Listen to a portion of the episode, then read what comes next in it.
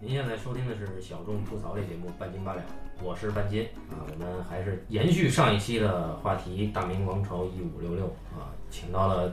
嘉宾是志鹏和掌门。各位半斤八两的听众，你们好，我是志鹏。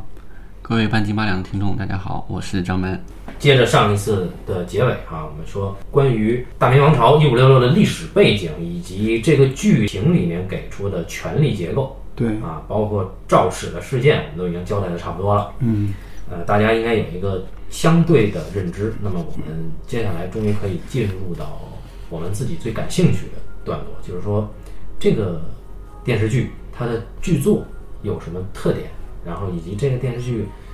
它在中国电视剧的坐标里面，不管是类型啊，还是年代啊，还有它的制作年代，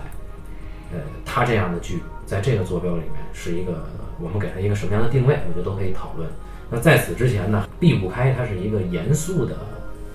历电视史剧题，材的，对对，吧嗯，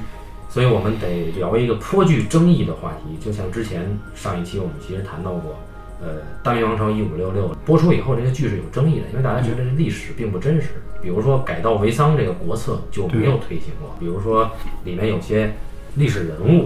啊，可能没有这个剧里面写到的那样的完美，或者说那样的极端。嗯，啊，呃，比如据我所知，就胡宗宪这个人其实就有历史争议。那肯定他跟那个严嵩那一档没有那么清白，肯定。嗯然后他应该也是有贪腐，就是也有一些贪腐哈，就是嗯就是有些官场上所谓的陋习、恶习，他该有的肯定都是有的。但是呢嗯，，避不掉。历史上对他的那个，他还是说他是以这种方式呢去委曲求全去做事，倒是倒还是有这么回事儿的。啊，也就是说，大原则上他还嗯是一个有所作为的官。对，但是在大环境上，他也不得不采取这种方法去实现他的抱负，实现他的施政目标。嗯对，因为按照明朝末年的，或者按照明朝中后期的那个情况啊，呃，官员的俸禄对，非常其实是非常微薄的。对，对他养活自己都很困难。像胡宗宪这种地方大员，你要想在这个游戏规则里生存，总不能把周围的人都得罪干净了。那真要是那样的话，那真的是我们这个剧的另一个主角海瑞， 海海瑞瑞啊。对，胡宗宪，因为你光去看一个比较畅销的历史书嘛，就是《万历十五年》里面对胡宗宪的定调，其实就不是很正面了。啊，对，当然他会说胡宗宪对于海防嗯，是有很杰出的贡献。对平定了，暂时平定了倭患对，啊。但是，对于胡宗宪为官的战队啊，包括他对于倭寇和海盗的一些处理方式，嗯，在万历十五年里面，他的用词其实很值得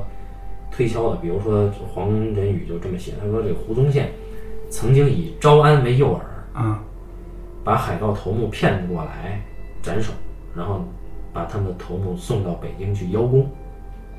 啊，所以这个如果是这样的话，按理说啊，你是匪患，但你也是投降了，甚至是招安来投降的。嗯，降将降兵是不可以杀的嘛，按照人道主义规则。在清朝，李鸿章施政时候一个污点啊，早期李鸿章的污点就是他杀了太平天国的降将。对，由此引发了英国跟中国的一次战争，很快就平定了。所以，如果是这个考量的话，胡宗宪说明还是有黑点嗯，包括他儿子过淳安这件事情，的啊。剧里边有，呃，剧里面是有的，事实上也是有的，但是这件事他确实没有追究海瑞，这件事也是说他还是具备一些士大夫那种精神吧。啊，你就是说胡宗宪本人是吗？对就是他儿子郭靖确实被海瑞给搞了啊哦但是他没有追究哈，啊，哦，这样看他还是不说是沽名哈，但至少这一点他做的还是有原则的。嗯，在史实上他是受到了也是严受到了嵩那一党的牵连，最终还是死在了狱里面。嗯，但是在剧里面呢，就是稍微交代了一下，哦，就是不能再启用了，就他是死是活都没有都没有体现出来。我就一直在想，因为我我原来看到的一个消息是那个，呃，刘和平老师这个剧其实本来是想想写到万历年间的，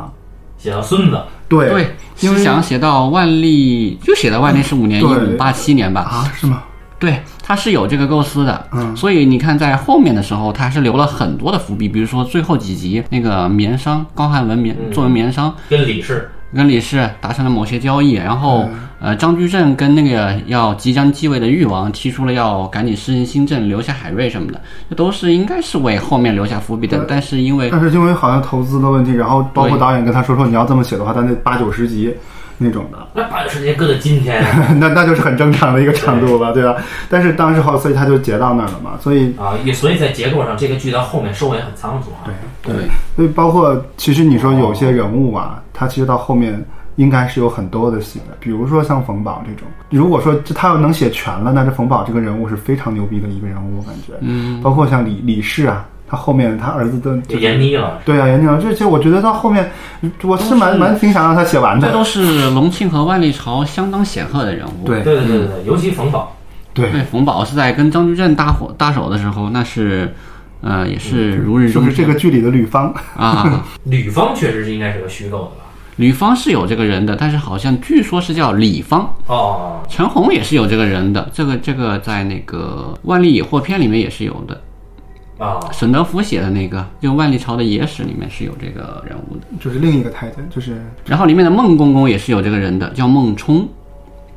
就是那孟个公公是干嘛的？孟公公就是那洗个脚的那个吗？不是啊，那是黄公公，黄公公据说也有人，哦呃，有这个人物原型。黄景之下是孟公公，孟公公之下是有石公公，这四个秉笔太监嘛。哦，对对对对，有石公公啊，那个是孟公公。对，比如说海瑞哈，嗯，海瑞在这个剧里面的表现，就是黄志忠老师演的还是挺铿锵的哈。哎对，但但但但海瑞这个人在真实的史实上是满腹争议的一个人。我觉得他在这剧里也够有争议的，我好有点讨厌这个人。在这个剧里面，我觉得他还是刘和平老师还是本着一种悲天悯人的态度，嗯是把他的一些有争议的地方给淡化了、弱化了嗯。，那他历史上是什么？对他历史上他真正的逼死小妾呀，让自己嗯他有小妾是吗？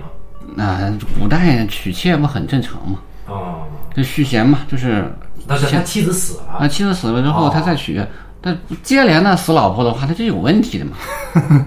哦，他的女儿，呃，淹死了，这个在剧里面有体现嘛？淹死了。嗯，这说明还是对他有所指责的。他完全说一片公心的话，对自己的家庭是没有照顾的。他母亲也因为这一点责备过他嘛。当时没有，从来没有责备他，是当着李时珍的时候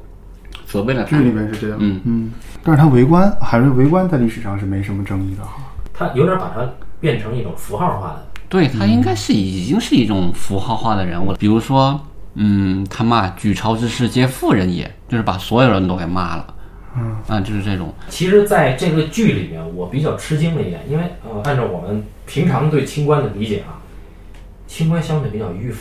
嗯，但是这个剧我很吃惊的一点是，他把海瑞处理的是一个通透的人，也就是说，海瑞实际上洞悉了所有的游戏规则，但他就不这么干嗯，对，啊。如果说海瑞真实的海瑞是这种人的话，那其实还是挺厉害的。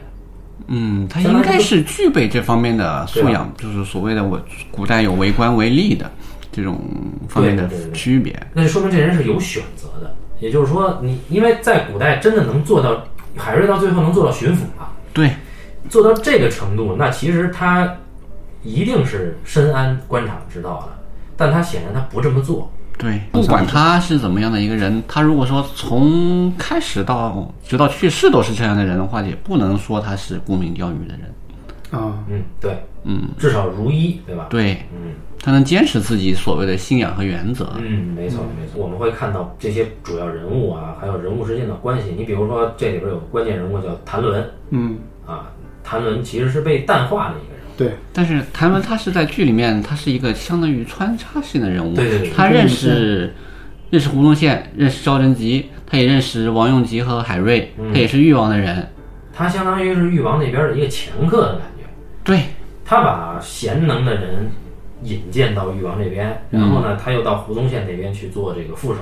对，帮也相当于誉王的眼线吧。嗯但是实际上，谭纶到后面都已经做到兵部尚书了。对对。后期的话，就是谭纶和戚继光在主导这个军事方面是有很大的建树的，是一个以文官开辟武，呃，作为武将，嗯但是是一个文官嘛，对，对，就是戚继光是因为有谭纶的这个支持，对他才能够放手做到。你如果没有文官，包括张居正啊，嗯，是张居正在上，谭纶在中间，然后戚继光去执行。如果说没有文官的靠山的话，武将根本在明朝是站不起来的。对，所以谭纶在这个剧里边，可能也是你们说的，本来想往后写，嗯对，我们看出这个整个的人物，包括历史的事实，其实都是经过变形的。，对，可能对，他在不单是派系之间，比如说在严嵩这一派系，嗯，严嵩和严世蕃，他心理上至少可能在思想上是一致，但是在行事风格上是不一致的。在剧里面，嗯他是每一边他三方的冲突之后，但是三方内部也有冲对突。然后像郑冰山何茂才呢，跟那个他们的上司严世蕃这方面也是有冲突的，有就是私理见念不一。呃，司礼监那边，司礼监那边呢，你看那几个公公，就是陈洪为了上位，就千方百计把吕方和黄景给弄掉了。然后另外两个，呃，孟公公、和石公公呢，就是不站队，就是和稀泥。呃，然后徐高章这边他在里面的冲突也是体现了的，比如说最后誉王是让张居正进去谈事情，而啊不让高拱进去。嗯，所以我们就说回来啊，这个变形可能就说到所谓什么叫中国啊，在中国电视剧创作上有一个名词叫历史剧或者叫历史正剧，对哦我们怎么界定这个东西啊？很多人认为你要做历史剧，就应该是严丝合缝的，或者至少在绝大部分的比重要符合史实。嗯，哎，那你们说《三国演义》算什么呀？因为《三国演义》呢，它来源就本身是个话本小说，对啊呀所以它不能叫历史剧。可是它在行业内的定义，它就定义为历史剧。就如果说是什么鲍国安嗯，那个版本呢，是就嗯正剧，就是九零年代初版的、嗯啊，那个是肯定是会被定定义为历史证据的。那其实那也就是说，其实我们衡量所谓一个剧是不是历史证据，我们最终看的是它呈现出来的风格和品质，而不是看它到底符不符合史实。你要用《三国演义》说是历史证据的话，那它根本就不符合三国的史实。对，但是我们已经不但证不据符合，而且有神话色彩啊，比如说那个神话色彩玉泉山关公险胜，还啊有武侯险胜定军山， 嗯，这这在现在是科学是完全没法解释的嘛。对，那就是说，其实是还是最终还是看它呈现出来的气质嘛。历史剧呢，一方面呢，它讲的是要符合史实，这是大块儿的。嗯，但实际上除了符合史实这个事儿呢，它还有一个历史名著的事儿。嗯也就是说，我《三国演义》改编自《三国演义》同名历史名著，嗯然后我这个并没有说在它那上面做很大幅度的改动，嗯对所以在这个意义上，第一版的《三国演义》确实可以被称为历史证据。对对，当然我个人对所谓历史证据这个定义是有、有保留的啊。我真的是只能说看看气质了，哦跟它到底是不是就是说符合史实这个事儿，真的。嗯，从剧啊作方面的技巧方面的，嗯，去考量的话，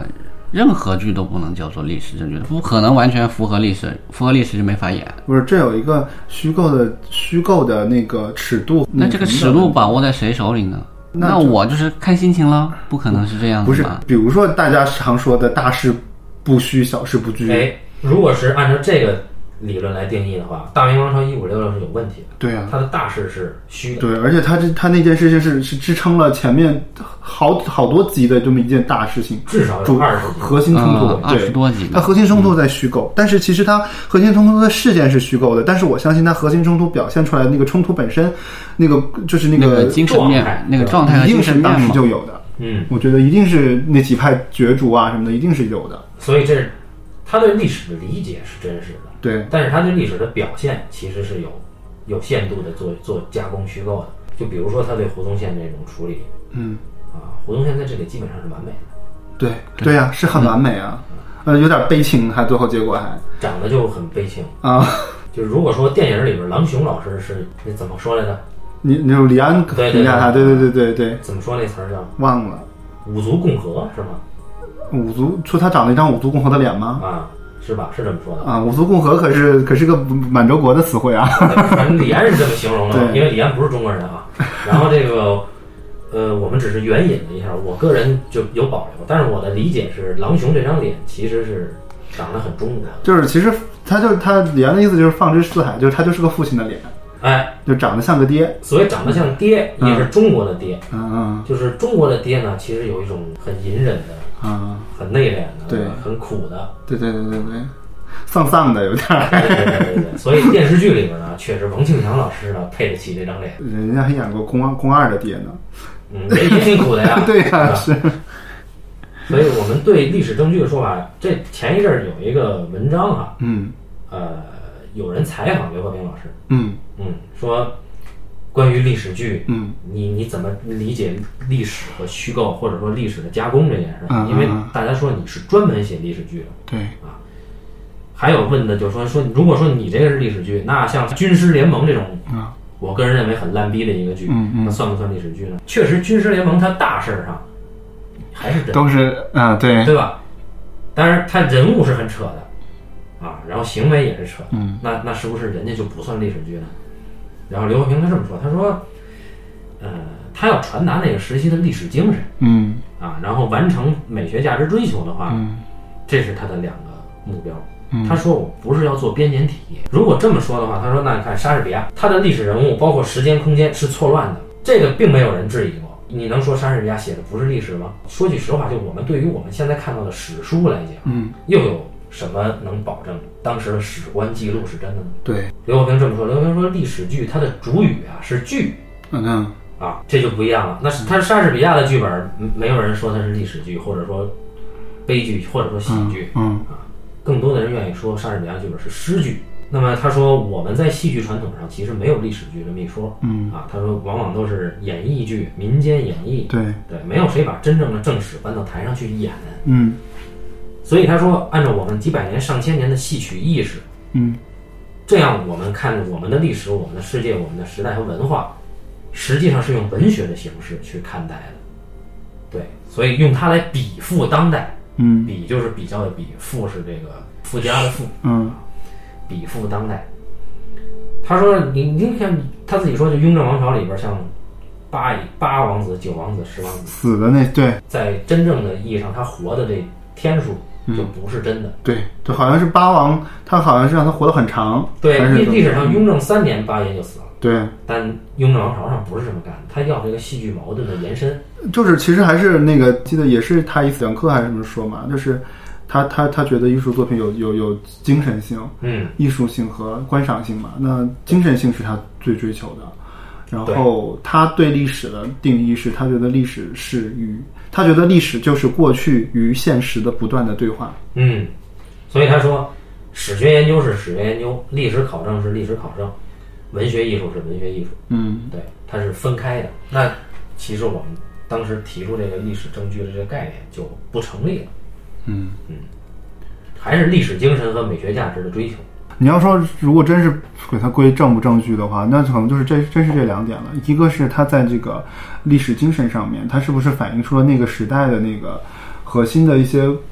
某一个角度核心的一个困困惑或者是冲突一个一个面貌。人的精神面貌，我觉得他有有可能他是表表现出来的，就是嗯嗯那个整个官场的那个复杂程度，那个极其复杂的程度，我觉得是。对，啊，然后还有一个就是你刚刚说的那个，你刚刚说第一个是那个那个历史精神，历史精美学追神，求。对美学追美学追求这个，我觉得那就是呃，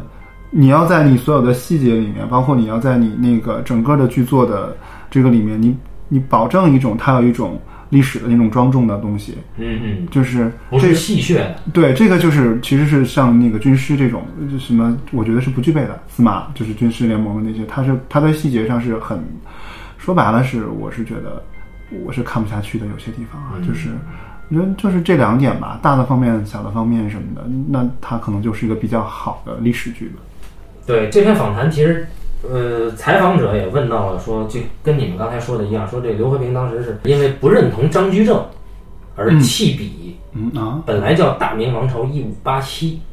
三十多年哈，哦，》啊，所以二十多年，再往后二十多年对他是因为对张居正的不认同，所以他不往后写。啊。他我也知道，他他觉得张居正啥也没干嘛，就是他没有什么成就没那么高嘛。嗯，对，但是他，你看他，他觉得张居正成就没那么高，但是他把胡宗宪给拔出来了，这事儿也挺逗的。从戏剧上讲啊，胡宗宪按照戏剧性上讲，后边张居正的戏剧性应该比胡宗宪还强。对，没有啊，但是但是是这样的呀，就是如果后面张居正的话，他处在一个，他后面基本就是首相了呀，他没有那个，呃，冯保首先他跟他把冯保拉拢了，嗯，然后李太后这边儿跟他关系好像还可以啊，那他其实没有他制衡力制衡力变小了呀，对万历还是个小皇帝，那但个是戏时候剧关系就是他跟万历的关系啊，实际上有种类似类父子关系。嗯他跟李氏的关系呢？ 因为在这个剧里边，我很关注他跟李氏有一个眼神交流。对，这个演员有点暧昧，后跟面闫妮老师哈，有一场戏就是冯宝被带走了嘛，对对对，然后张居正一来，直接就像这个爷们儿回家问媳妇儿一样，到底出了什么事儿，嗯对吧？啊闫妮这作为一个太子妃啊，就特别委屈的说：“哎哎，带走了， 那类似这种，对吧？”所以我当时看着，我觉得，哎，这个戏往后写有意思啊。啊但是我们看刘和平老师，他不往后写这个东西，嗯他反而把他自己的风格最擅长的，刚才志鹏其实提到的，就是说人有多难这件事嗯儿。你要说真比这个难，肯定的胡宗宪是对相对更难一点。对呃，其实海瑞那个东西，就是说海瑞，我觉得整个处境是比较凶险一点，就是其实他反而他内心没有那么难，他很简单，对他他非常豁出去了嘛。对对对对对，什么都没有嘛，不怕嘛，光脚的不怕，他们家光脚嘛，对，光脚的不怕穿鞋的嘛，的那个纠结反而少一点，但是他更多的那个心理的不平衡是来自于就是他的理想没办法实现嘛，嗯，这个当然也可以说是一个难度了，但是其实但是还是我觉得是胡宗宪的这个处境真是更刘和平一点更焦虑啊，所以我们来说，就是在聊具体的剧作方式之方法之前啊，嗯我们说一些大块儿的东西，因为很多人也说这个刘和平老师呢写的这个历史剧啊，嗯其实都是主旋律。嗯然后主旋律这个话题呢，之前在一百期纪念的时候，志鹏其实也约略提到了想聊这种东西啊，就他他其实提到是政治正确这件事啊啊啊儿啊，那其我觉得是有相关性的啊。嗯我们也可以聊一聊，就是说历史剧或者说刘和平老师的作品跟主旋律这个关系是怎么个关系？就是首先我们认不认同大大多数人提到的刘和平是写主旋律的，嗯也是在我听的那次讲座上，他其实是他提到了一点啊，就是我们写历史剧啊，他他是不赞同颠覆既有的史实观的，就历史观的，就是如果说我们历史学家已经形成了某种历史观，对这个历史盖棺定论了，他是不赞成颠覆的。所以那我觉得我就不知道他怎么看，比如像《走向共和》那种，就李鸿李鸿章啊什么等人的那种刻画，就是他不希望写历史剧能打破那个既有的那个历史。哎，我觉得你这不冲突，就是说，嗯，历史观呀、他还没有微微观到对某一个人物的看法，嗯嗯就是因为对李鸿章的看法其实从来都有争议嘛。嗯比如说，嗯然后如果说啊，嗯你比如说说呃，所谓我认为对历史观的颠覆是嗯说不应该共和，哦哦哦，或者你说这种是吧？啊，那你你信说这个守条对，约，对对对对这对个对，这对个这个是到底是谁的问题？那我觉得这种属于历史观的盖棺定论的东西。嗯嗯嗯但是你比如说在我们在徐浩峰老师的作品叫《武士会》这本小说里嗯面，徐浩峰老师明显他的历史观是倾向于慈禧太后对这个清朝的重要性的，嗯他实际上对康梁的做法是比较不屑的，嗯，当然他没有那么直接啊。这个也是现在有一种对走向共和也大概 有点这意思，嗯，对康梁很有这个意有点儿思，，嗯因为在很大的评论主流的就是说康有为其实就是一个妄人嘛，嗯，忘人哈， 嗯，梁启超是一个不能这手么鼠两端的，嗯呃，因为他有后代在，也不能这么说， 后来在嗯，他毕竟康有他的为就没有， 比较惨了。嗯，康有为的后代已经不是很显赫了，有没有已经没法考证。但是梁启 超，看人下菜碟儿，人家梁家人哦对牛逼梁家后来人， 在比如火箭专家、建筑专家，这都是在社会上大大有名望的人，不能这么去编排他，嗯，是有这方面的考量的。好，你你继续回到你的那个，对，但这我同这个我同意，这个是就是说。对对，就是所谓的历史观，我们看是宏观还是微观嘛？嗯，它有一种，比如说所谓我们对进步的概念呀、对吧？哎，到底什么怎么着进步，怎么算是什么？对，这种，嗯，像在太平天国也是这样子嘛。嗯在我对们在我们初中那些历史教材上说什么，呃，农民的那些什么什么什么的，呃，是反封建，呃，对，就是褒奖的那种。但是现在越来越倾向于一种，就就是是太说，平天国针对于历史进步来说，它是反动的。嗯，和义和团后面的也是一个意思嘛。那么，其实从刚才的这个说法里边，你能听出这个主旋律啊，嗯，更多的是一种共识性的东西，对，就是说应该是，嗯，大多数人的观点，对主旋律。那么，刘国平认为，主旋律呢是一部人类历史，就是人类不断自我完善的过程。任何一个历史阶段啊，如果一个历史人物或者历史群体在自我完善的过程中起到了正面作用，它就是主旋律。刘和平至少他这个解释说明他是一个相对政治正确的人，嗯但是这个政治正确呢，并不是依附于权势的政治正确，它应该是在一个历史观的呃发展过程里面，去判断这个人起的作用或者这个群体起的作用是不是有助于历史真正的进步。那么我们说，慈禧太后和康梁两个人嗯，这种争端，到底哪个更有助于历史进步，到今天还没有定论。对，啊，但是我们可以肯定的是，恐怕义和团，恐怕太平天国对历史的进步，恐怕是负面的。嗯，至少是要打个折扣的吧。嗯，啊对，哦，他是这么说主旋律的，啊对，我们因为说历史剧嘛，嗯，肯定就有所谓中国的历史剧，大家喜欢跟英美的历史剧去做个对标啊，嗯这就是我们也是我们今天要聊的嘛。因为很多人你还看过罗马 HBO 的，哦对吧？啊，不要跟我提《权力的游戏》这个剧啊，这个剧不是历史剧啊。 对，这个剧不是历史剧，你比如罗马，然后你看英国英剧有很多，你都铎王朝，都铎王朝啊然后、嗯，呃还有这个波吉亚家族，对啊，很多很多了就不举了。那包括还有很多关于二战和一战的英美剧是非常好的啊，对，包括德国拍的一些。那这些历史剧，我们是不是去做这个对标啊？其实有有点意义，因为在我看来，目前为止，就即便是罗马，我个人认为西方历史剧最高峰也就是罗马。那我觉得，即便是这样，他也依然没有写到，呃，就他对西方的这个了解，嗯，没有刘和平对我们东方的了解更深入。嗯，就是罗好像马，还懂呃，他的这种精神气质实际上是大历史不出错，嗯，但是小人物里面的那种市民精神，嗯，然后历史的进步，嗯，以及人物个人命运，实际上跟那个编织的非常紧。人对历史之间的那种抗争是有的，嗯，但也就是这样。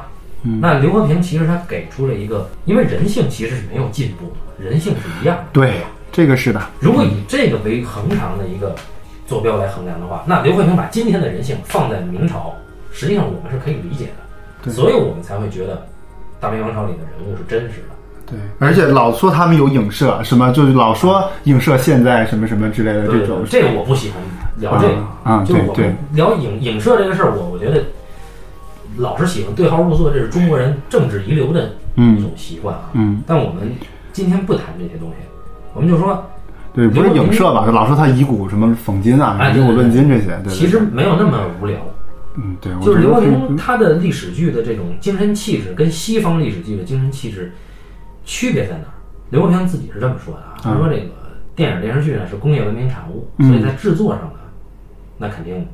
西方的那个要更宏大，嗯，所以刘和平这个展现的是人心嘛。对啊呀，那你就是西方的这个历史，其实对于刘和平的看法来说，他认为西方东西比较简单，嗯，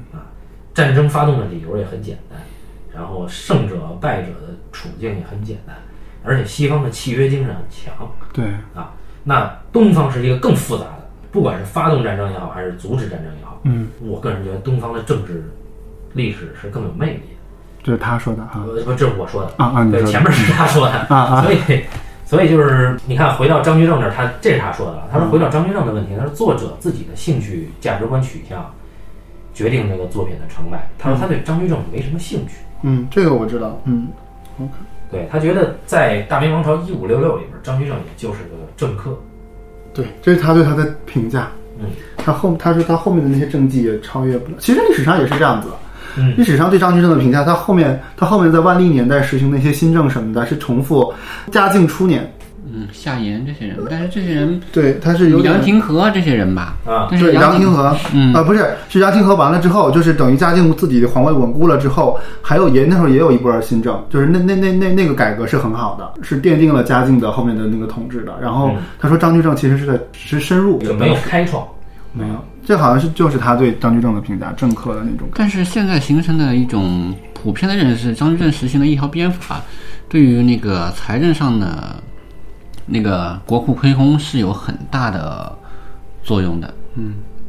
如果说没有他这一条税税制上的改革的话，呃，后面根本就延续不了那么长时间了，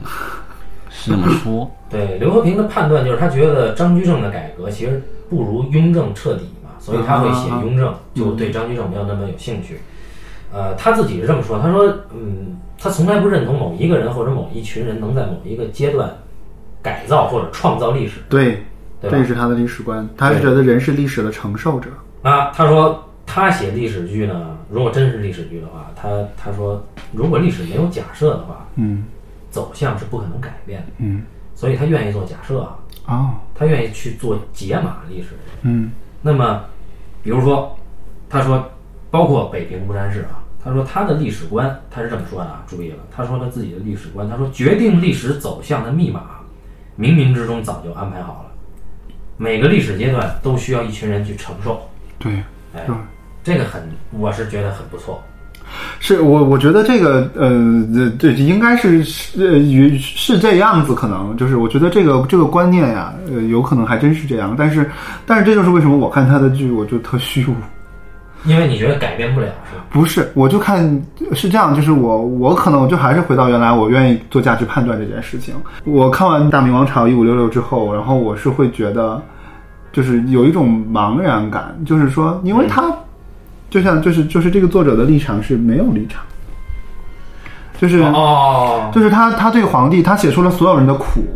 他严嵩的苦。吕方的苦，嘉靖的苦写的那么那个什么，然后海海瑞的苦，所有人都苦了之后，那你其实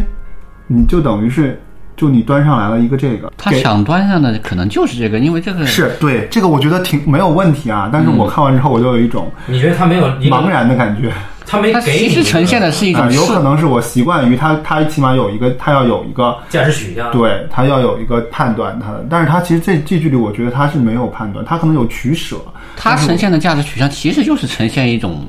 呃，赤裸裸的人性，这就是它的取向。呃，对，我们可以就可以过渡到这个话题了，就是我们不再聊大块儿，讲一讲这个《大明王朝一五六六》这个剧本身的剧作核心，嗯，好像还很大。呃，你觉得他其实你看下来的感觉是有些抓不住的，对，因为他就就是给我刚才之后，他给所有人都做的非常的那个那个，就是很极致嘛。严嵩最后说的那个情真意切，说皇上啊怎么怎么着，对吧？我也不容易啊，对吧？我得给你持着这个家，然后我那个我我不得用点我自己的人吗？然后就然后所有人夸夸夸全在那儿，就最后嘉靖也是啊，也苦啊，我操，就是就所有人都苦都苦。然后我看完了之后，我就想，我操！我说那这啥意思啊？就是他嗯这个没有人有对错吗？就它是这个苦最后它呈现的是什么？它其实是有有对错的，我个人觉得是有对错的。嗯呃，张居正说的两个字改制，嗯，它其实还是呈现出一种制度上是有偏颇的。就有肯定，他有啊他有他自己的一个，他们俩说的这个很有趣。掌门给志鹏做个总结，就是所谓你刚提对错呀、嗯我觉得每一个人是没有对错的，但是他的对错是体现在历史进程里的。对，可能是我觉得我太太求这个了，就是我太追求那个个人的那个什么了，他提的改制实际上是一个历史维度的东西，嗯，改制改的是过去嘛，对，那就说明过去是要改的，所以说过去的历史是一个稍微退步的。嗯那你这里边对错，你说严嵩作为一个人来讲，嗯他是很难的，嗯他未必有些事情做的就是错嗯啊，他可能是相对而言，嗯，但是对于历史的进步上来讲，严嵩可能是错的，哦，但是那个在这个剧本身的这个人物关系冲突里边是不能判断他对错的，对对，所以对，所以这个是我我我我这个嗯我更真的慢接近慢历史真相。对或者说，呃，不是历史真相，这更接近于人性的真相。对对，对，就是很复杂，就是你真没定论。 这可能是我原来太太太看影视剧太想求这个东西，因为很你知道吗？很多为什么我谈上次提到政治正确这个问题啊，啊，就是说，我说我习惯这，就是说有有观点、有立场的东西。嗯，这这个就比如说像那个最近在奥斯卡一些很不待见的，比如说黑人的东西啊，或者什么的这些，就是反映种族啊，就是我我可能我更习惯那些，比如说种种族压迫啊，或者什么这这这这就是对少数人的压迫啊，什么这这些，就是它是有非常鲜明的观点的。包括你你说像像好莱坞的那个所有动画片儿，嗯，它都，我觉得它都非常有明确的价值取向，就是，就是，就是，比如说对对少，包括它超级英雄片儿，它就讲的，比如《X 战警》，它讲的是一帮一就是一帮少数人，对，边缘人，边缘人，对，就是它它是有非常明确的，就是我告诉你，我边缘人要要要求生要什么，它是有非常明确的这个价值判断的。就是我可能更习惯于那个了，你知道吗？所以我到我到这儿，我到我都回到这个这么复杂的历史，就是一个历史文本，我可能也会去找。我说你得告诉我一个那什么吧，你的取向吧，你到底认同谁？你这有贪官有什么这？就是他没有啊。嗯那所以，我可能当时看完之后就有点茫然。这个，我觉得他，我就我说他虚无在这儿，他他大概就这么个还是一意个思。相对的答案。对对，因为其实很多你就说西西方的东西简单，可能有有时候是简单在这儿，就是易于大家理解。他非常能够概括。对你有些就是，比如说我很简单，我觉得那个包括像李安的那个那个什么比利林恩的中场这什么啊中场中场战士啊，就那个，那就是他讲的就是一个少数人。就是一个，就是你大兵，你以为他是国家主旋律，其实不是的。他回到人群当中，他是最特别的那个人。他讲的是一个特殊人回到人群当中，然后你们看，就所有的普通人看比利林恩是一个，就说啊，你们在战场上那么神奇，什么就把他当英雄。其实操他妈的，他说我们什么是英雄？你们经历过我们的吗？你们根本不理解我们，你在这给我们庆功。我但我觉得刘和平里边每一个人物都是比利林恩啊，那就是完了，那就变成这样了，啊那就不是是你又不能接受，你能接受一个影片里比利林恩的叙事，但是你不能接受所有的比利林恩在一起。那那就对，这就完了，就是说谁也理解不了，这多虚无啊！这个啊，那虚无，我们人活着就是虚无。是是它是，并我不就虚是嗯无的地方在于，它真的是洞悉了，不是说那个非得要或左或右。它对于人性的东西，比如说严嵩，他是进士出身的，那也是正办正经的那个士大夫出身。嗯，他一定要去做坏事吗？他未内心未必想这么做，但是为了他替皇上挡枪，这是在剧里面嗯很有明确的起呃那个啊，这表现里的。写的真狠。对，对好事儿全是嘉靖做的，坏事是我严嵩做的，但是我能得到我想要的东西哎，我死了，没人给你挡了。啊。这也是他在对嘉靖面前能要得起价的一个一个理由。嗯，这个其实应该是我的还有局限那个我就是我想想还是我的局限。嗯，这就其实我觉得这是还是更倾向于真实的人性吧。对，那其实你能够代表大多数人、观众。对我觉得有点儿因为因为你在这我种剧我们习惯给答案，也习惯这个，还是需要一个判断，对对吧？嗯，但是现在有一些小说上面都不这么写了，比如说金庸写的那个《雪山灰虎飞狐》，雪山灰狐，呃，他描呃那个没事，我们听众都免疫了，因为八两是岳阳人。呃胡一那个胡胡斐和那个 苗人凤嗯，最后那一刀砍没砍下去，没人知道，包括金庸，他说他自己也不知道。你这个跟我聊的是一个范畴吗？嗯也也也某他种没意义办上法是有关联。他没有给出答案嘛？嗯，好，所以你就算是比利林恩，他也没有明确答案不是他没有一个明确，但他有一个非常明确的价值观。啊。这个价值观就是我作为一个少数人，我不容易我来到人群当中，然后你们理人与人之间理解的不可能，啊啊那那以及那个就很对很 OK，、啊但是你觉得就是大明王朝这个这么说这个就不行是吧？我我想想这个区别在哪儿啊？你看区别在于什么呢？区别在于大明王朝里每一个人都是互相理解的。对，对然后但是，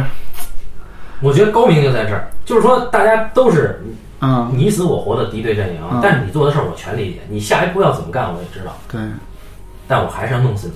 你。就这个太有魅力了，我操！所以这是全是来阳谋，不是阴谋嘛。对， 嗯这是他也是他剧作方面的一个一个厉害的地方吧。对对，就是他这个真实性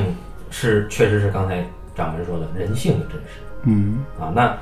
呃，我们也反正至少我到今天我没有看出他有什么局限啊，除嗯嗯嗯因为我觉得他对于胡宗宪的这种塑造，应该是出于戏剧性的需要更多，，是是，对对，不至于说是像去邀功或者是怎么样啊。嗯然后呃，我们来说一说他的这个，就是你刚才说的价值观判断的问题，啊，为什么你会有这个感觉呢？我个人觉得是因为刘和平真的是抓住了中国本身的一个价值观信仰。嗯它本身的特点就没有这个明确的是非，嗯就是按理说，我刚才为什么说我说刘和平其实写的还是家庭剧啊？嗯，因为说白了，到最后的争端就是父子。嗯对，然后这个整个这剧最后扣帽子是谁扣的？海瑞扣的。嘉靖怎么评价海瑞呢？这人无父无君，嗯，七国七家，七国七家。对，其实什么，君就是父，家就是国。啊，其实是一回事儿。所以自从儒家思想成为中国至少文人阶层吧，嗯或者统治阶层的一个统治阶层精神信仰的时候，嗯就注定了家和国是一回事儿。嗯一旦家和国是一回事儿了，那这里边儿其实最核心的，我本来想说的是中庸，最后我就觉得其实是孝悌。因为我们看我们梳理一下这个剧的人物关系的矛盾啊，嗯，有几对儿，整个的对立就是皇帝和海瑞，还是对，就是整个的两大对立阵营啊，或者说两个对立力量是皇帝代表的力量和海瑞代表的力量。这个中间的那些人，相对的其实是有的是起正作用的，有的是起反作用的，就不用说了。那海瑞自始至终，他不管他成为知县去审案，嗯，还是后面，他最喜欢说的一句话是什么呢？按大明律，嗯，怎么怎么样，怎么怎么样。这说明什么呢？说明海瑞是一个法治主义者，嗯，就是说你别跟我讲家族，法家 哎，对，绝对是这样的。就是他其实就像过去的商鞅，啊，像这个韩非，啊，像可能是像荀子一些，嗯啊，那么继承下来的。我说了，大明律你立了，对不对？对好，我接下来我所有的事儿都跟你在这上去争辩，对，所以他是一个有现代思想的一个嗯法治主义者。嗯嘉靖是另一个极端，嘉靖讲亲情，或者说是讲这个孝悌，嗯就是说，OK，吕方给我办事儿了，嗯杨金水给他办事儿了，所以我的人你们不能动。嗯严嵩是给我挡枪的，嗯，我可以敲打他，对但是你们不能动他。对，胡宗宪是最理解我意思的，啊，但是胡宗宪如果谁也不得罪的话，嗯那不就跟我一样吗？这事儿只能我干，嗯，所以最后胡宗宪你可以去告老还乡，嗯啊，那当然他也觉得可惜了，所以胡宗宪是在嘉靖和海瑞之间的那个人。对，啊。那么，不管是严嵩代表的，可能有人说严嵩更更多的代表着一种欲望，然后吕方可能更多的承载了一种家庭关系，因为你看吕方他跟所有人打，他是老祖宗，是啊对，他他干儿子干孙子一大堆，其实他是以家的概念去支撑皇帝的这个宦官体系的。嗯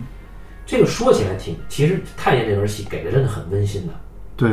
啊，很心也很心酸了。 对对对，不是吕方带杨金水最后走了，哦，然后杨金水洗个澡，在河里边儿啊，俩人还拥抱一下。对对对对对所以杨金水到底是不是真疯呢？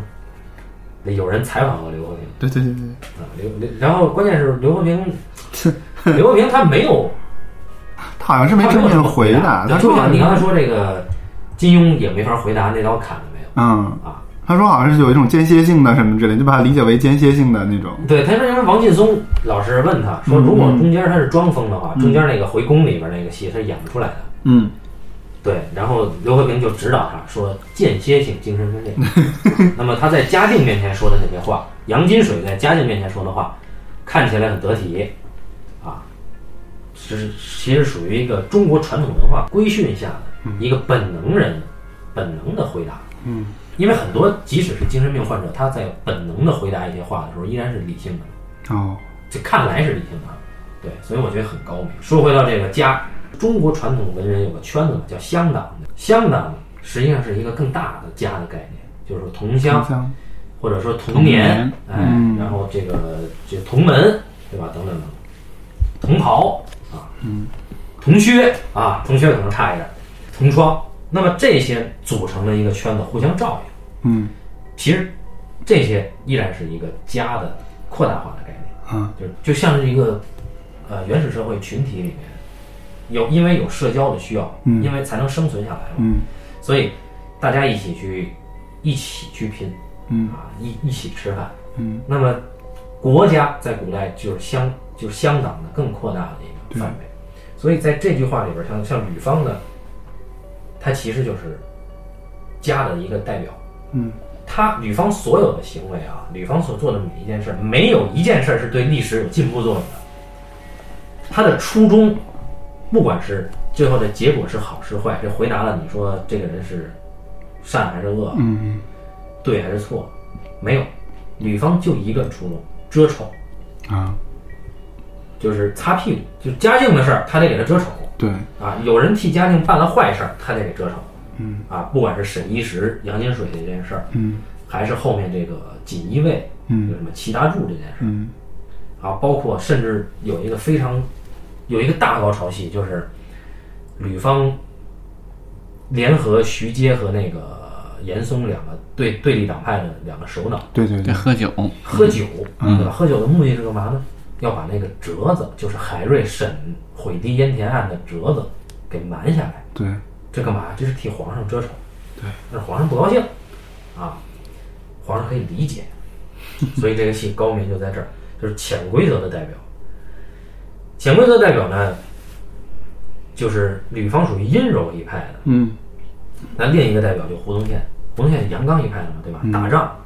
胡宗宪最后不想活了，对，想以权其中，对对对对啊金对国，啊炮使，以权忠民嘛。这是在严嵩写让严世蕃写了一封那个信给他之后，他就是进也不是，退也不是，他说不如战 死然。后子弹打他，结果也是很戏剧性的是被齐大柱给救了嘛。对，所以这是胡宗宪之难啊，已经已经到了这个以死明志的时候。但是海瑞真的就像志鹏说的，海瑞他其实全豁出去了。嗯，对，那么海瑞唯一依仗的就是大明律。海瑞的心啊，其实比任何一个角色的心都更宽广，因为他装的是一个更大的集体。嗯，你所谓家一定有，不是这个家里，他唯一没有利益集团就是他，他。对，啊呃，他其实其实某种程度上说他宽广，他但其实也蛮狠的。他明明是靠誉王给罩着的，但是他最后说我海瑞无党，对，嗯，嗯，那这主观武打嘛， 啊但对实吧？际上是有的，他是他自己不承认这件事情，没错。嗯，他那他就是他的意思说，就是说，你罩我，我不接，我不领这个情。啊，我不需要你招对对嗯你可以不让我来嘛。啊，对，就我就说我关键时刻你别想让我站你那边儿，对因为就是你想说，就算是誉王，其实谁罩誉王，我还是嘉靖罩誉王。对，所以海瑞到最后都已经跟嘉靖对话到那个程度了，说明海瑞是真的对这种道德的洁癖。对对对，他刘和平说他他要做的就是权力制高、权力制高点和道德制高点的对抗嘛。啊，嘉靖和对，这是他说的。嘉靖和那个嘉靖是权力的顶峰，那个呃海瑞是道德道德的那个顶嗯，峰，道德的楷模嘛，这两个最后碰撞。我觉得你说的那个法律的那个，嗯都不光是道德的问题了。就是法律其实是约束道德的嘛。嗯，就是当你当你的道德到了一个，因为道德这事儿也是相对的，对，有些时候，有些你该做的事儿，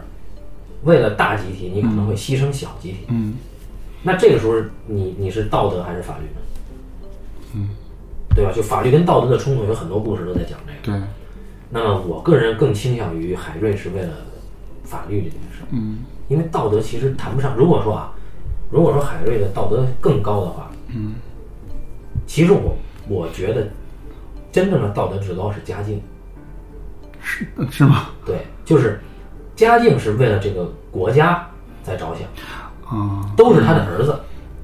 然后他自己怎么做呢？你看他自己其实花川运动没有什么，真的还是屁有嘞，哎炼丹但呢是？这个这个有严嵩比的，啊，那呃这个事情是这样的，其实嘉靖是一个很自私而且很强，呃，就是打架呀刻薄寡恩的人，啊，在杨廷和给他，应该是杨廷和给他，嗯，给他扶植上来的，呃他扶就把了上来，他把把你杨干廷掉和了搞。死了，是因为什么呀？因为大礼义事件不肯给他的生父生母，就是湖北的那个，呃，他在从安陆那边湖北安陆过来的嘛，他就是不给、不肯给他的父母上嗯对所谓，这的个事正情统的嗯我给你父整理一下啊，就是说，嘉靖他继承的皇位不是他爸的，他的上一嘉靖上一个皇帝是他的堂兄，对他堂兄堂兄没有留下子嗣，然后他那个当时他当时的太后就和这个杨廷和商量着说，那就从别的找一个同姓的吧，就把他给找来了。他那时候刚十四五岁，让他来当这个皇帝，然后就出现了这个大礼仪事件，就是他要尊他的生父和生母。怎么写那仨字儿？什么大礼议议论的议就是礼礼教的礼，对，对礼教礼教的礼礼议论的就是议他要尊他自己的生父生母为什么？呃，皇帝什么嗯皇考对皇考什么的嗯之类的然后想要让这个他他他原来这个皇帝的父亲叫黄伯考，那是他对伯伯嘛？对，然后这就大家就不干了，你怎么可能嘞？哦，那这个皇权合法性被质疑。呃，对啊，就是你你你呃就就就说白了，就是慈禧找来那个光绪是，我要认了你当当儿子，你才能你才能你才能当皇帝的。结果他这个是你找了个堂兄，你他不认嘛，他就要尊自己的生父生母嘛，就一直打打打打，都打了三年，他把那个给干掉了嘛，把那个杨廷和给而干且掉了。当时言官都是不打的，他只是把言官拖到那个呃什么午门还是什么嗯那个地方打屁股，打了一百多人嘛。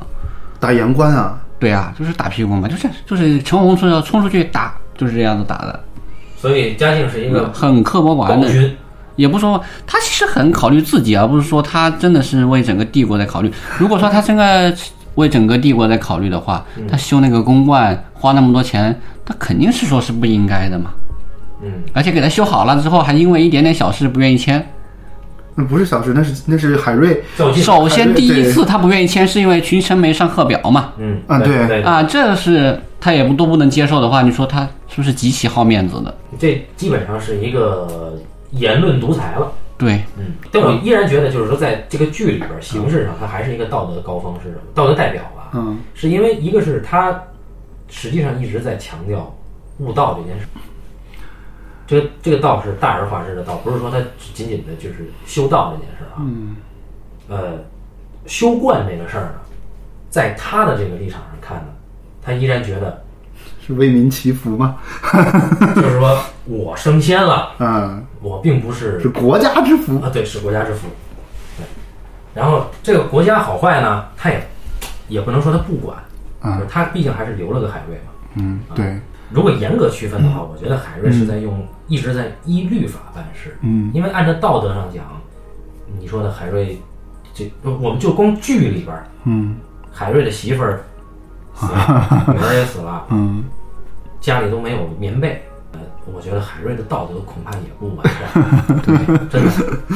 那也有起码有争议啊哈。但是你说你看我嘉靖，我我是觉得你说的对，就是其实走法就是去去去那个法律那条可能更适合，就是它更更更进步一点儿，因为其实他对所有人的要求无非是让你按律法办而已，他并没有别人要要求，他对别人没有道德要求，对，他对别人就是说你遵纪守法就 OK 了。但是实际上是怎么说呢？从朱元璋建立明朝开始，他那个俸禄就特别少的，他按照这个要求的话，根本是实现不了的。所以说，他只能作为一个，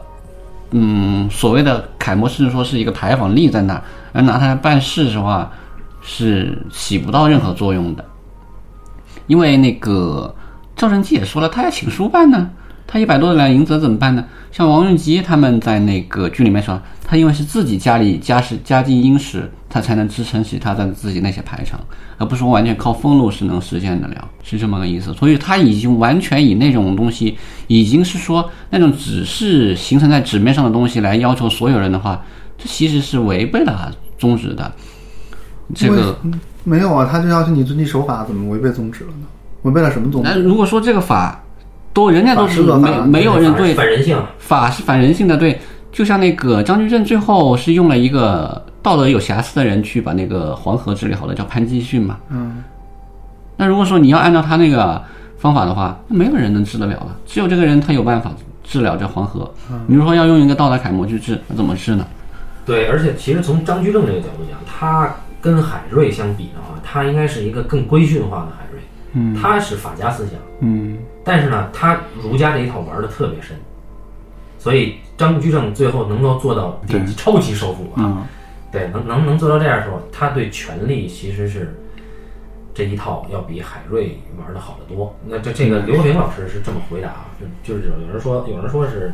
这这部剧的观众更喜欢嘉庆，反对海瑞。嗯，对对啊，就是我看完虚无就是这嘛，呃，刘老师怎么看呢？刘老师这么说的。刘老师说，这个你用社会属性要求每个个体生命呢，很多的个体生命会本能的逆反。这其实说的是海瑞，因为海瑞是以社会的法治去要求个体生命嘛，因为个体人性都是逆反的嘛。对，那反而以个体属性来看待事物，很多个体会认同。嗯，那所以这是我理解的嘉靖，就是他其实这个道德是为了更人性化。嗯，但是人性化一定是跟法律相冲突的。所以刘和平是这么说的，就是说嘉靖是一个为个人找理由的祖 宗，他每句话都在给自己找理由，对呀、所以很多观众认为这有个性啊，对吧？这对的呀。从剧作角色形象上讲也是这样。嗯然后海瑞不是，海瑞是以伦理道德、社会秩序、社会属性来要求人的行为，那说得太正了就会逆反嘛，嗯，对吧？嗯？嗯，那倒有可能。嗯，所以最后这个刘和平他没法儿站在历史一个历史怎么说？他应该是一个对历史有自己史观了解的人，他没法儿给一个判断。嗯，你说嘉靖更对还是海瑞更对？啊对对对对，是。我是觉得海瑞他的它的法律肯定是约束人性嘛，一旦它约束了人嗯性呢，那它就会跟整个所有的这些人起冲突，嗯，而这些人最后终极代表肯定是家电，嗯，对呀、他就是他其实就是这么一个格局嘛，最到后最后一个人对抗这个皇权嘛。无君无父。嘉靖之所以怒吐血什么的啊，是因为确实在道德上打不败他。在道德上打不败他，但实际上呢，我觉得海瑞是高于道德的。嗯也不是说我个人认为法律就一定比道德这事儿好啊，嗯因为我也是一个社会人，嗯所以我我我相信道德一定有道德的这个能让大家舒服的地方。嗯，当然道德也有约束力，可是法律连、连让大家舒服都没有。我们就我们不不去争论这个，对，确实是这个这么个意思。因为，呃，海瑞行事的话，所有人都不都不舒服，嗯，包括他的下属也好，还有当时他所治下的那个南直隶，嗯，那些富绅啊、地主啊，都望风而逃， 啊，都怕他，连烟帽星那种人都不敢惹他完。了，他嗯这、他这这个人不利于拉动当地经济发展。对啊呀、他就是已经呃严苛到这种程度了，就所有人也不敢得罪他，真的拿他怎么样，但是嗯只能望风而逃。好吧，那让我们看这个胡宗宪，他有一个这个好友叫做这个那个人演的是吧？赵贞吉，赵贞吉，嗯，演演那个雍正王朝里太子，对对太对对子对对，他是直隶他的，是南直隶的。嗯南直隶巡抚嘛，四个字，当时嘉靖在春节时候求的四个字，对吧？这个元亨利贞，啊，元亨利贞，元亨利贞，这个贞实际上只是俩人，一个是胡胡宗宗，宪字汝贞，嗯还有一个赵贞吉。赵贞吉啊。那赵贞吉这个人呢，所谓心学代表哈、啊嗯那赵贞吉这个人跟胡宗宪比，一下就能够看出差距哈、对对，他他嗯没那么他人大物无嗯他私其那实，种的，没那么那个。但是他的人物其实也是挺多面性的，不是说啊是嗯啊，他这个有意思的在于，胡宗宪他在玩这些人际关系，嗯，在玩这个官场的规则的时候，实际上是为了他心目中官场的良性发展而不得不玩。嗯比如说高汉文书呆子赴任的时候，嗯，胡宗宪单独把高汉文叫来，说你应该找谁，你应该找谁，嗯，然后高汉文其实稍微有点保留，但还是做了。嗯那其实就胡宗宪以一个官场老炮儿。嗯来给这个新手指点一下。嗯但其实呢，如果是海瑞的话，海瑞绝对给他掀桌子了，嗯，对吧？对，你这潜规则这事儿太恶心了。嗯但高汉文这一点还是不一样，所以高汉文最后还能从商，海瑞拽什么都干不了。 然后那个赵贞吉他不这么干，赵贞吉他有私心，嗯嗯，他的私心是他自己的名，对，好像是嗯，对他贪名，因为这是海瑞明确指出来嗯的。哎，牛逼就在于这儿，就是我本来以为啊，海瑞是一个超越这个体系之外的一个人，嗯但是呢，刘和平把海瑞这个人物塑造成什么呢？所有人的动作，海瑞全理解。而我本来以为那是不是海瑞就作为主角，他有这个主角光环呢？实际上也不是。后来我发现他妈所有人的动作，所有人都理解，对，这个就厉害了。就都在这个体系里面。对，就这个规则，如果你连这个规则都不理解的话，你是不可能为官的嗯对，啊！嗯，只能做到田有路那种程度。对，嗯，对对对，田有路顶多是个吏， 对，副县令，所以这副县这长这个真的是他这个真实性，真的是一个相对真更真的真实性。嗯，比方说这个，他在这里边有一个真的是挺凄凉的。我们都都彼此互相了解，对惺惺相惜，但是就得干死你。对啊， 就就知道这个事儿还要干，嗯，大家都挺难的。誉王他他不可能誉王智商低一点，誉王智商也不低，在这里面表现对的对对，表现的当然他就是呃急了一点。他其实还是一个挺温和的人，除了好色也没有别的。呃，历史上这是历史上，在电电视剧里没扮演他好色，历史上他纵欲过度。电视剧里他这个身体不好啊，就显得也是纵欲过度一样。嗯但是好色他找这演员，这个这他女演员这 个也还行，也还行。那个那个那个那个他不是正正式，啊，李飞是侧李室。飞是测试，它上面有个陈皇后，这是这是有写的，也写出来的嘛。呃，哦，可能智商低点儿是严世蕃，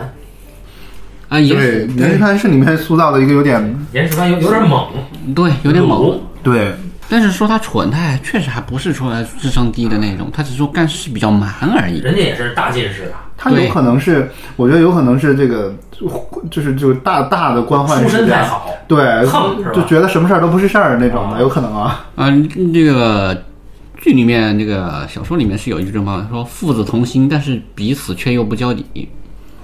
就是他，比如说都在参了海瑞一本儿，这是严嵩因为用某件事，用那个燕茂兴巡盐的事儿，先逼迫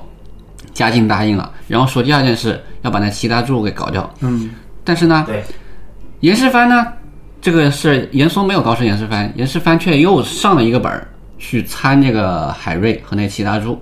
说要抓他。两个人呢知道都怎么干，但是一件事做事的风格完全不一样，而且就不通消息。最后不是还有也那个啥，严世蕃把那个严嵩把严世蕃关在外面了吗？不让你送终，我没有这儿子。所以其实跟严嵩最最合拍的其实是胡宗宪。嗯，有一场戏我是看哭了的，就是胡宗宪深夜去拜访严嵩，然后严嵩跟胡宗宪语重心长的去说，就是我们对官场这个事儿怎么样？倪大红老师厉害啊！对呀、其实两人还是有心机，两人还是在藏了一手。比如胡宗宪不能说我已经在从皇上那儿来，对，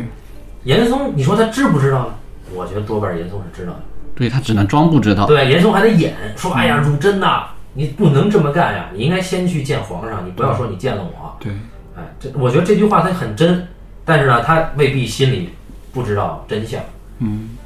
这这个确实是，像严嵩还有两，至少有两次，我记得他是跟那个徐阶有过那个推心置腹的交流的。啊，对，那个在那个，但是，呢，两大首府，啊对，剧里面那个小说里面也是有那么写的，他说那台词写的太好了，那个真的是都是发自肺腑的，但是嗯对你又又肯定是在那儿，说假话，对，呃呃，比如说他说徐阶为什么就是迟迟不下决心去搞掉这个严严嵩，他不是说没有机会，他说如果我搞掉严嵩，我就得做这个严嵩，我西明我做不了，你先做着吧。西明哈、啊爱惜羽毛，嗯对对，挺无奈这个的。这个啊高明啊，这对确实，因为人人人生不就这样，对，对吧？不是问题是我们 我没有没有那么高的那个 智商去理解。嗯都是你看那全国一年三年才考一科，嗯，状元、榜眼、探花、中进士的能有几个？那都是这个帝国里面帝国里面那个头脑最牛逼的人物嘛。我是觉得啊，刘和平高级在于，我我以前老说就是跟八两聊聊这个剧的时候，嗯，我就说我说有人问我就是剧跟电影的区别，嗯我说我觉得剧是人物关系的魔方，嗯，然后刘和平这个真的是做到这一点，就是前二十来集最难的是胡宗宪，嗯然后你这魔方一转，嗯，后二十来集最难的是嘉靖。对就海瑞他并不难嘛，对吧？就是海瑞对他只是一个施加压力的人，对是吧？对，对然后嘉靖，你到后面